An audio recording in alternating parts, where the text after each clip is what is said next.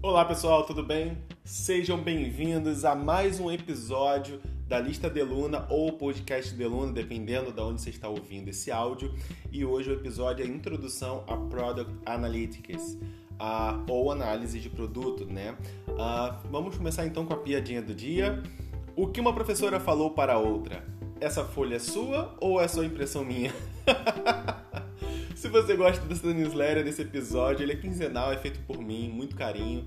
E para complementar muito do conteúdo que eu sempre coloco nas minhas redes sociais, principalmente meu Instagram Bernard Luna e meu LinkedIn Bernard Luna. Se você gosta mesmo do que é feito, me ajuda compartilhando no seu LinkedIn para ser onde a gente consegue impactar mais pessoas, mais times e mais empresas, certo?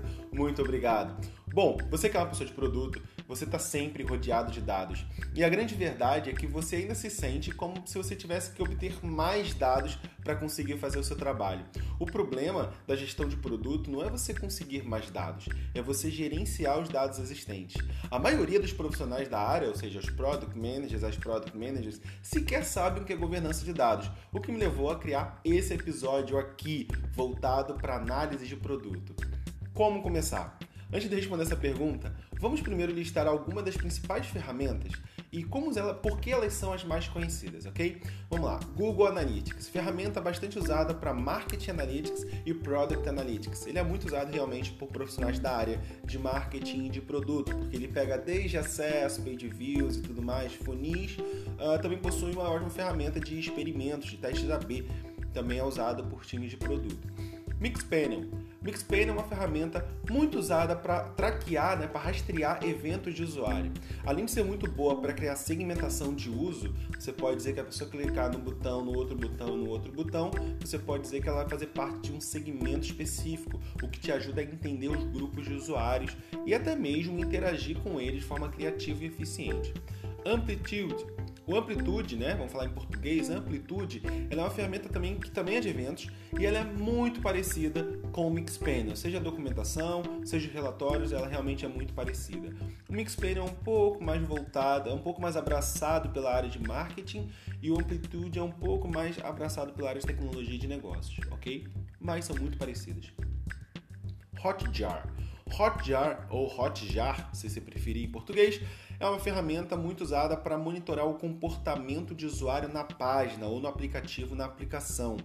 Por elas ter um viés mais de UX, porque ela trabalha mais com comportamento de usuário, ela é mais usada para esse tipo de métricas indiretas, mas não quer dizer que ela não seja muito boa para o seu negócio.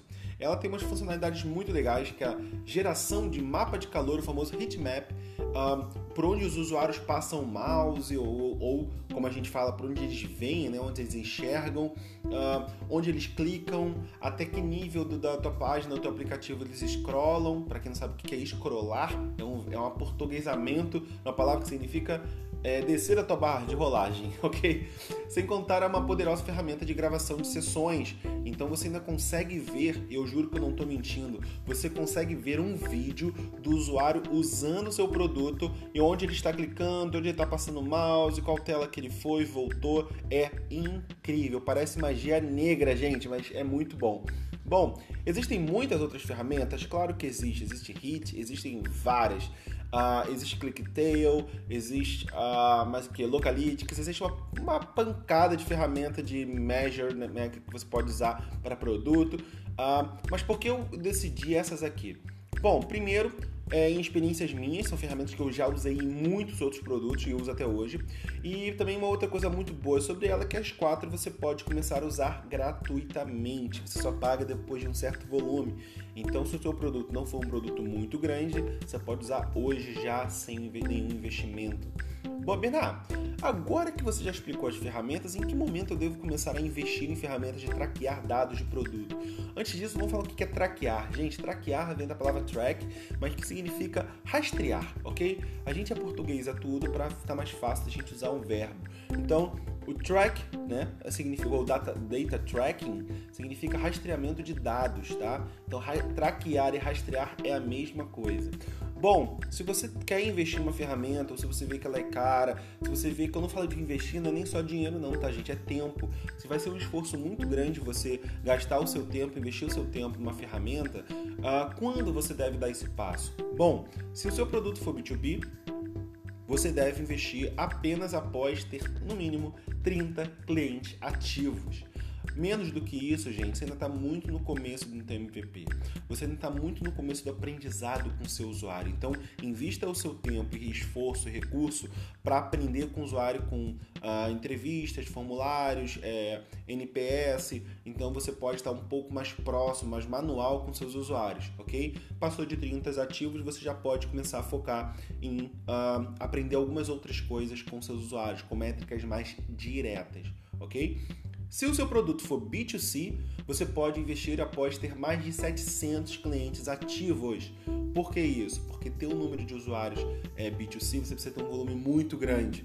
Então, até 500 e 600, você ainda está numa fase de colher aprendizado. Depois disso, você já pode começar a usar algumas ferramentas para encontrar padrões com poucos usuários B2C usando, é muito mais difícil você conseguir rodar, é, realmente ter dados confiáveis para tomar decisão de interface e de negócios, ok? Ah, lembrando, se você conseguir usar as versões gratuitas nesse dado, você pode. Então, ah, ah, é rápido, eu sei fazer, eu consigo fazer de forma fácil, é gratuito. Ok, já coloca teu MVP, porque daqui a alguns seis meses, quando você for, já estiver nesse, nesse grau de maturidade, você já está coletando isso há um tempo maior, então te ajuda a tomar decisão, ok? Agora, se realmente for, for durar muito esforço você fazer, foque em outras coisas, porque o MVP pode nem sobreviver ao primeiro teste com o usuário. A segunda observação é uma ferramenta que eu acredito que vale a pena a qualquer momento, é, que para mim foge dessas que eu falei acima, é o, o Hotjar. O Hotjar você pode plugar no teu próprio MVP na tua primeira versão do produto que é para aprendizado. Por quê? Porque ela mostra como o usuário está usando seu produto de uma forma visual. Então te ajuda que você não só entenda como o usuário está entrando, se algum problema ali na tela, como também o próprio Hotjar te permite você abrir um chat na hora, fazer uma pesquisa com o seu usuário e outras interações muito legais, inclusive uh, recrutando eles para virarem testers do seu produto. Então, realmente vale a pena se dar um carinho no Hotjar, independente do investimento, beleza? Uma coisa falando, a gente fala sobre eventos. Eventos, gente, é tudo assim. Evento realmente ele é tudo quando a gente fala de dados de produto. Por quê? O que é o evento que eu mencionei acima e vale a pena falar de novo? Evento é uma interação que o usuário faz com algum conteúdo seu, tá? Independente se ele abriu uma nova página, se carregou alguma coisa. Então, se você, por exemplo, clica para baixar alguma coisa, aquilo é um evento. Se você faz uma busca, clicou lá no botão buscar do site, é um evento. Se você botou no, clicou no botão cadastrar ou clicou no botão é, finalizar cadastro, é um evento. Link de acessar um arquivo é um evento. Upload de fotos ou qualquer outro arquivo é um evento. Botão de compra de um e-commerce ou qualquer site é um evento. Aumentar uma foto de produto, talvez no e-commerce, é um evento. Tudo isso que é um clique, é uma ação do usuário, é um evento. Lembrando que você pode avançar muito mais esse conteúdo e você pode inclusive capturar outros eventos que não são necessariamente cliques, mas em sua maioria eventos são cliques. Em sua maioria. Por favor, não falem, ah, Berá falou evento tal. Bom, beleza, conto com vocês. Traqueando eventos. Lembrando, traquear, gente, é uma portuguesamento da palavra track, que significa rastrear. Então, rastreando eventos. O erro muito comum de quem começa a usar essas ferramentas é querer traquear tudo. Então, você quer pegar assim, eu quero todos os eventos do meu site, do meu aplicativo, eu quero que vocês estejam traqueando. E com isso, gera muito trabalho para desenvolvimento, fica muito chato de você dar manutenção ao projeto e você simplesmente não olha quase nada ou nada, o que gera nenhuma produtividade e nenhuma vantagem para o seu produto. Ao começar na área, é, você precisa se familiarizar com uma palavrinha muito legal chamada Tracking Plan, ou se preferir em português, plano de rastreamento. Tracking Plan, plano de rastreamento. Lembra que eu falei que track, tracking é rastreamento, track é rastrear? Então, é isso. Plano de rastreamento. O que, que é isso? É um documento, ok? Uma planilha Excel ou um documento onde você quiser colocar, que você insere de uma forma mais organizada tudo que você quer rastrear e o status de cada rastreamento desse. Assim, todo mundo pode, a qualquer momento, abrir a sua planilha e ver todos os eventos que estão sendo traqueados pela plataforma. Por que isso é importante? Primeiro, nomenclatura. Você mantém uma, uma normalização de todas as nomenclaturas que estão sendo usadas nos eventos, porque chega uma hora que é muito difícil criar o nome de evento. Segunda coisa, você consegue dizer se já foi testado, se está sendo testado, para ninguém ter retrabalho. Terceiro, você consegue saber se aquilo ali está fazendo sentido para a tua estratégia, se está no componente certo, no módulo certo ou não. Então, o plano de, restra... o plano de rastreamento ele é vital para você de produto organizar a casa quando você for fazer pedidos de tracking de eventos para seus programadores, suas programadoras ou quem você tiver, ou você mesmo, se você fizer tudo no teu negócio, ok? Eu separei aqui na minha newsletter, então se você está ouvindo isso por áudio, vai lá na minha newsletter, tá? Vai lá na newsletter listadeluna.substack.com que tem lá um botão para você ver os principais eventos de produtos que são SaaS, tá? Software as Service. Então você pode entrar lá e vai ver. E é legal que a maioria das coisas você já vai usar. É muito difícil você ter algo mais do que aquilo, mas lá já está quase tudo coberto. Gente, se precisar é uma exceção, claro que existe, mas acho que 90% já está nessa lista. E se você quiser ver um exemplo real de um tracking plan, um plano de rastreamento, como eu falei, da Segments, que é um produto que eu não coloquei aqui nesse post porque é introdução, mas quando eu fizer a segunda versão desse post um pouco mais avançada, eu não tenho como não mencionar o que é o Segments ele tem um documento incrível, um Google Sheets, onde ele tem, ele tá toda é, decupação do que, que é um plano de rastreamento. Então, gente, acessa lá no newsletter que tem esses dois links que são matadores para quem quiser criar o seu primeiro plano de rastreamento dando o primeiro passo em Product Analytics, por mais que o céu seja um limite para análise de produto, existem algumas métricas que são as mais usadas por gerentes de produto. Eu separei algumas delas, que são sites que eu separei, número cabalístico, para poder vocês conhecerem, se familiarizarem, porque muita gente se assusta com esses nomes. Então tá na hora da gente começar a tirar um pouco do medo disso. Primeira palavra, Customer Acquisition Cost. Eu vou, eu vou, falar em português que é muito mais fácil, gente, porque se falar o nome em inglês, muita gente se confunde ou realmente fica com mais medo ainda, principalmente quem não é familiar à língua. Então vamos lá, a sigla é CAC, Custo de Aquisição do Cliente. A segunda sigla é CCR, o que significa ela?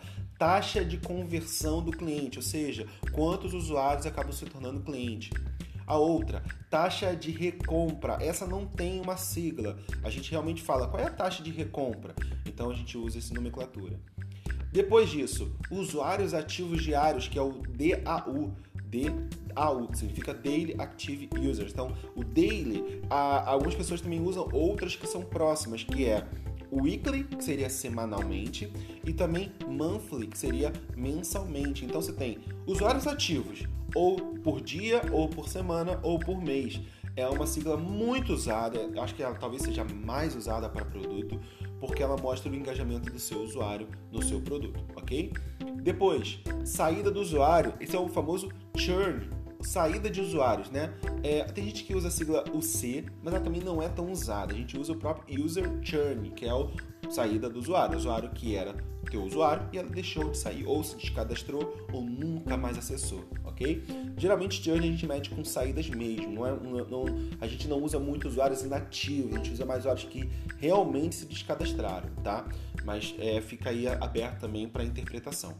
Uh, depois, satisfação do cliente, a sigla é CSAT ou CSAT, que significa Customer Satisfaction, Satisfaction, que é a satisfação do cliente, tá? Existe a sigla CSAT, mas também não é tão falada, geralmente a gente fala satisfação do cliente.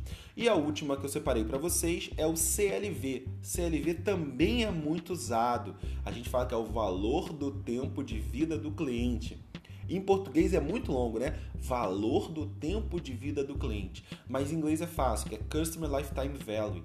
Tá? O value ele é muito usado. Então, customer, que é o cliente, lifetime, que significa tempo de vida, e value, que significa valor. Então, é valor do tempo de vida do cliente. A sigla CLV. Você vê muito essa sigla, principalmente quando a gente quer calcular o ROI que a gente pega o CAC, aquele primeiro item que eu falei, que é o custo de aquisição para o cliente, e a gente vê o quanto que eu gastei para adquirir esse cliente e o quanto de valor esse cliente me retornou no tempo que ele foi meu cliente.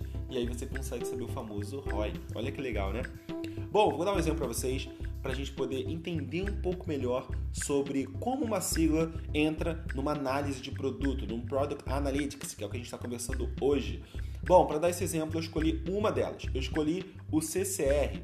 Para quem não lembra, CCR é taxa de conversão do cliente. Então, a taxa de, de usuários que acabam virando cliente. Eu selecionei essa como a minha principal métrica, tudo bem? Vamos a partir daí. A minha hipótese é que, aproximando o botão de compra do preço, na minha tela de pricing, o botão ficava muito longe. E eu acredito o seguinte: se eu aproximar o botão na minha tela de preço, eu consigo aumentar a taxa de conversões dos clientes. Para isso, eu preciso olhar o que interfere nessa hipótese que eu criei agora. Bom, primeira coisa, eu vou fazer um teste AB, então eu vou colocar duas versões, uma paralela à outra, rodando ao mesmo tempo, e que a versão A é a atual e a versão B é uma versão dela que a única alteração é que o botão vai ficar mais próximo do preço. Depois disso, eu preciso traquear, rastrear o clique de compra para poder saber qual dos dois teve mais clique. Terceiro, a taxa de conversão de cliente por página. Então, eu vou ter que saber que nessa página aqui do, do pricing, eu preciso saber qual delas converteu mais usuários em cliente, que chegou até o final lá da compra. Porque não adianta ter mais clique na compra se ele não chegar no final do, do botão, né? No botão não, do checkout. Então eu vou não só traquear o botão, como eu também vou traquear quem chegou no final e pagou e realmente se converteu em cliente por, em cada página, né? no caso a versão A e na página B. Assim eu consigo realmente validar a minha hipótese e tomar uma decisão se eu vou trocar a minha página de pricing para a versão B ou se eu mantenho a versão A, ou seja, a minha hipótese não foi validada, foi refutada. Esse é o processo de experimento. Eu sei que à primeira vista tudo parece muito assustador. E, mas assim, minha dica é muito fácil, gente. Experimente começar pelo começo. Não tenta olhar todas as métricas, não tenta dar um passo maior que a perna. Uma dica é sempre começar pela métrica principal, que é o que? A proposta de valor.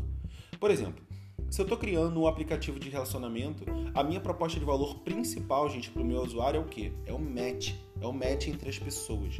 Logo, meu objetivo é muito, também muito claro, atingir a maior quantidade de matches por semana. Porque se eu fizer mais pessoas se encontrarem toda semana, gente, meu produto está crescendo, meu produto está sendo mais engajamento, está tendo mais usuário e tudo está maravilhoso. Então, essa é o meu desejo, é o meu objetivo principal em cima da minha proposta de valor. A partir daí, o que você vai fazer? Você vai fazer um brainstorm com o seu time. Para quem não sabe o que é um brainstorm, é você parar numa sala de reunião e você começar a deixar todo mundo dar ideia sem ninguém cortar a ideia de ninguém, ok? Bem simples, isso aqui é o brainstorm. Então, você vai fazer uma pergunta pro seu time e vai deixar eles, como a gente fala, go crazy, tipo, ficarem loucos com a e sugerir um monte de coisa. Que é, o que nós podemos fazer dentro do nosso app para aumentar a quantidade de match? Essa é a pergunta que vocês vão fazer. O que podemos fazer dentro do nosso aplicativo para aumentar a quantidade de match? Essas suposições vão ser listadas toda num quadro com post-its, talvez, e vão ser votadas pelo seu time.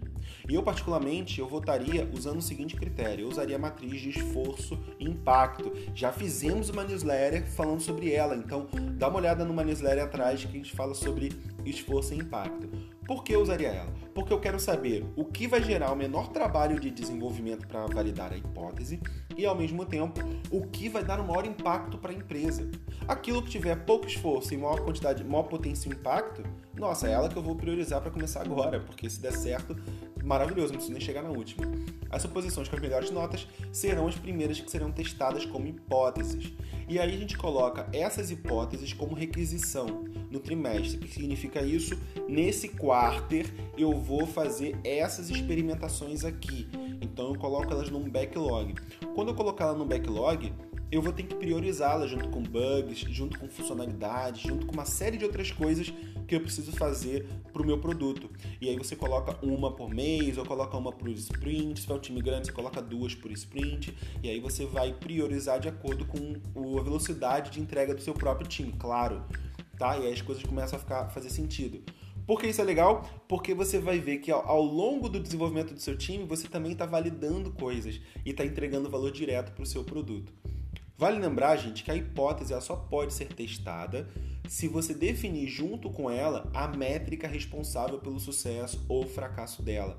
Então, para ela ser uma hipótese, você precisa definir qual é a métrica que vai validar se ela deu positivo ou deu negativo na hora da validação.